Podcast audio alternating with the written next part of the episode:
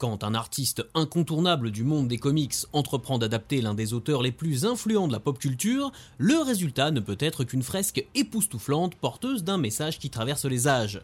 Salut à vous pauvres mortels, je suis Chris et aujourd'hui je vous parle de Bloodstar de Richard Corben d'après Robert E. Howard. La route fut longue, sinueuse, semée d'embûches, faite de pentes et de rampes aux inclinaisons ahurissantes, mais il me semble que l'on peut désormais l'affirmer avec plus ou moins de certitude, la bande dessinée américaine n'est plus considérée comme une catégorie inférieure du 9e art, en tout cas plus autant qu'avant. Les mentalités évoluent et les lecteurs comprennent depuis quelque temps l'importance de l'aspect historique et culturel de certaines publications. Les éditeurs aussi l'ont compris, entre les intégrales de Panini Comics qui vont chercher de plus en plus de pépites jusqu'alors négligées du catalogue de Marvel, la collection Urban Cult qui propose de redécouvrir Animal Man, Grendel ou encore Camelot 3000, Huggin and Munin qui offre enfin une édition honorable à Madman de Michael Red en France, et même Réflexion qui fête le 30e anniversaire de Image Comics en nous proposant les intégrales de Cyberforce. On voit désormais fleurir dans nos bibliothèques des comics au format parfois luxueux et reflétant toute la richesse du patrimoine de la bande dessinée américaine. S'il y a bien un éditeur français qui se plie en quatre pour réaliser un véritable travail de préservation de la BD anglo-saxonne, c'est Delirium. Aux côtés de Judge Dredd, de The Mask ou des Next Men de John Byrne, on trouve au catalogue de l'éditeur de véritables bijoux comme Nemesis de Pat Mills, Nexus de Mike Baron et Steve Rude, mais aussi une impressionnante collection dédiée au travail de Richard Corben. Récompensé à de multiples reprises pour son travail, Richard Corben est une figure incontournable de la bande dessinée indépendante américaine.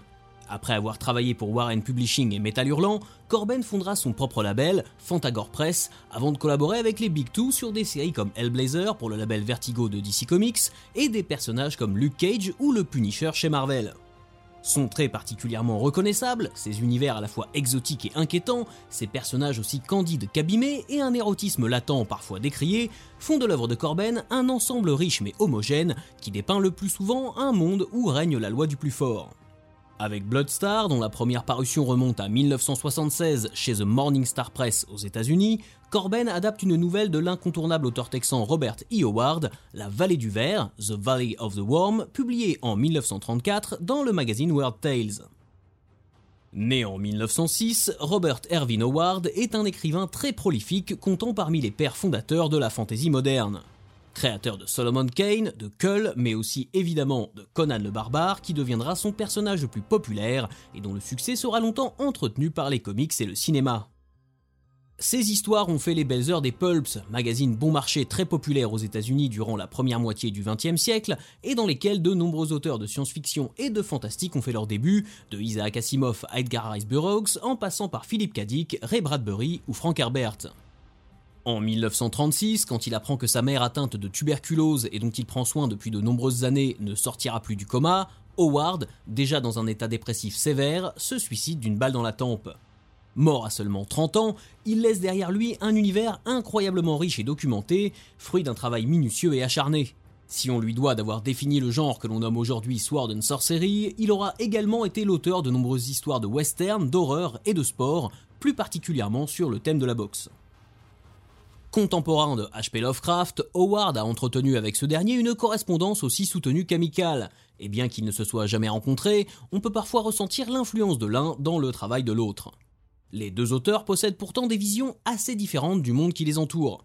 Les écrits de Lovecraft sont le reflet des craintes et des fascinations, souvent complémentaires de son temps. Ils traduisent sa peur de l'inconnu et son profond mal-être dans une société dont les évolutions le dépassent et le répugnent.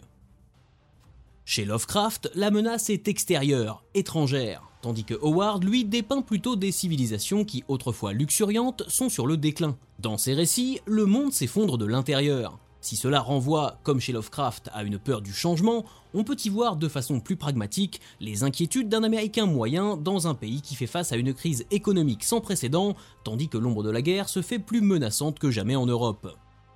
De ce point de vue, les histoires de Robert E. Howard gardent une valeur intemporelle qui leur permet d'être encore très pertinentes aujourd'hui.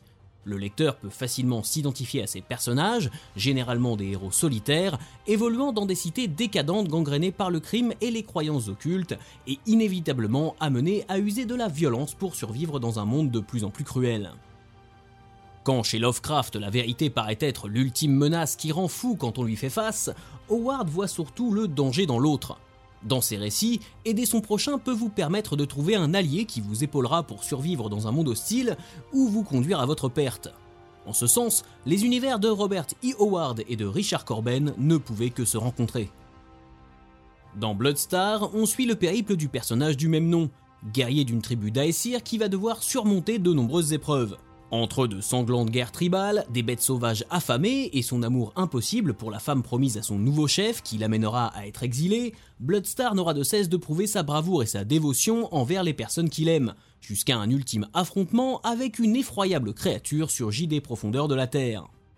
Au fil des pages, Richard Corben esquisse une désolation onirique, un monde futuriste sauvage qui, un peu comme dans Hawkmoon de Michael Moorcock, a régressé après une succession de cataclysmes et dans lequel l'être humain cède à ses pulsions les plus barbares. Dans ces paysages farouches et anxiogènes, l'artiste n'est pas un explorateur, c'est un guide. À travers ces jeux d'ombre et de lumière, il nous emporte dans un univers dont la poésie n'a d'égal que la brutalité, et on comprend très vite que personne ne peut y vivre en sécurité très longtemps. Il existe cependant plusieurs différences entre la nouvelle originale de Howard et son adaptation par Richard Corben, principalement parce que Corben développe beaucoup plus le caractère des personnages secondaires et ajoute une véritable romance entre Bloodstar et Elva qui n'était même pas nommée dans la vallée du Verre. L'aspect post-apocalyptique du récit est également un ajout propre à Bloodstar, même s'il rejoint la pensée collapsologiste de Howard et respecte sa vision des dérives sociétales, des difficultés de la vie en communauté à l'impact de l'homme sur son environnement. Bloodstar, c'est aussi une histoire d'héritage. Là où le héros de la nouvelle de Robert E. Howard semblait se souvenir de ses vies passées le temps d'un songe, Richard Corben transpose cette notion dans une relation père-fils inachevée, une brillante synthèse de la façon dont les mythes classiques ont inspiré la littérature populaire, qui elle-même nourrit la bande dessinée. Une thématique d'autant plus symbolique quand on sait que cette œuvre, vendue par son premier éditeur comme l'un des tout premiers romans graphiques, aurait pu tomber dans l'oubli et ne jamais nous parvenir. Il aura en effet fallu près de 10 ans pour réunir et restaurer les planches de Corben afin d'offrir une réédition digne de ce nom à Bloodstar. Un travail opiniâtre de Laurent Lerner, de José Villarubia et de toute l'équipe de Delirium pour redonner vie à cette œuvre quatre décennies après son édition française en couleur chez les humanoïdes associés, dans une version en noir et blanc plus respectueuse de ce que Richard Corben considérait comme l'un de ses travaux préférés. L'ouvrage est complété par une préface de François Truchot, traducteur spécialiste de Robert E. Howard, malheureusement décédé en 2020, tout comme Richard Corben. On trouve également en fin de volume une galerie de planches originales qui régalera les amateurs du style inimitable de l'artiste.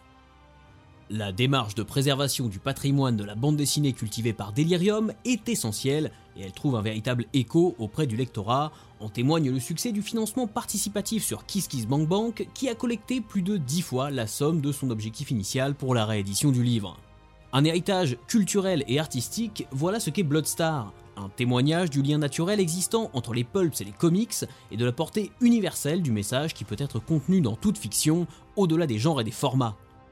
Sans s'afficher comme une œuvre revendicatrice, le Bloodstar de Richard Corben porte des valeurs héritées des maîtres de la science-fiction et du fantastique, tout en entraînant le lecteur dans un voyage qui invite à la réflexion sur notre monde et sur son évolution. Si vous voulez soutenir Delirium et son impressionnant travail éditorial, le mieux à faire est d'aller directement passer commande sur leur site. Voilà, si cet épisode vous a plu, n'hésitez pas à le partager sur les réseaux sociaux. Je vous rappelle qu'il est disponible sur toutes vos plateformes d'écoute préférées, de Spotify à iTunes, en passant par Deezer et Google Podcast. N'oubliez pas que vous pouvez vous abonner gratuitement à mon Substack pour ne rien rater et recevoir mes articles, podcasts et vidéos directement dans votre boîte mail, sans intermédiaire ni publicité. Si vous en avez la possibilité, vous pouvez également souscrire à une formule payante mensuelle ou annuelle pour soutenir mon travail et me permettre de bosser dans de meilleures conditions et jusqu'à la prochaine fois, je compte sur vous pour avoir de saines lectures.